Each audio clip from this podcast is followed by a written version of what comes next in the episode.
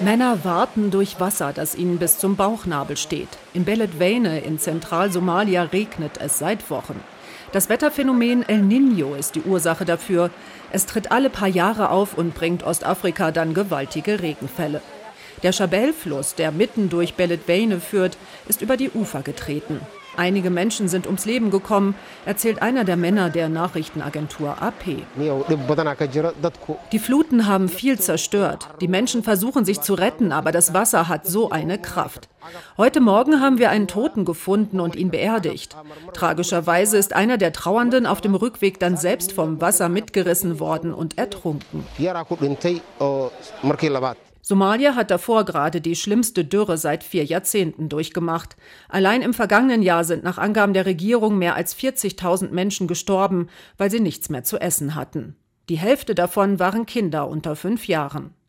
Die tödliche Abfolge von Dürren und heftigem Regen wiederholt sich in dem ostafrikanischen Land seit langem, sagt Christoph Hodder, Klimaexperte beim Umweltprogramm der Vereinten Nationen in Nairobi.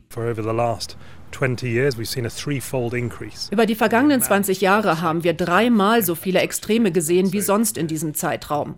Vieles davon ist eine direkte Folge des Klimawandels. Auch wenn es einige Wetterphänomene früher schon gab, sind ihre Folgen jetzt stärker. Die Böden können Wasser nur schlecht aufnehmen, wenn es nach langen Trockenzeiten wieder regnet.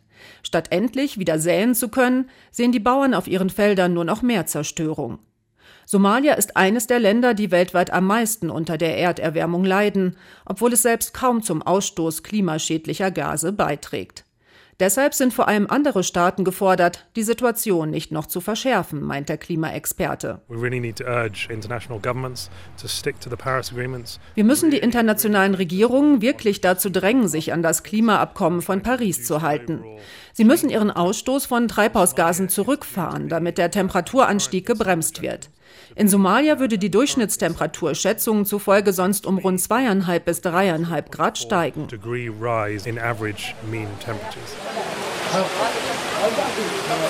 Für die Menschen in Beledweyne würde das noch mehr Dürren und noch mehr Fluten bedeuten.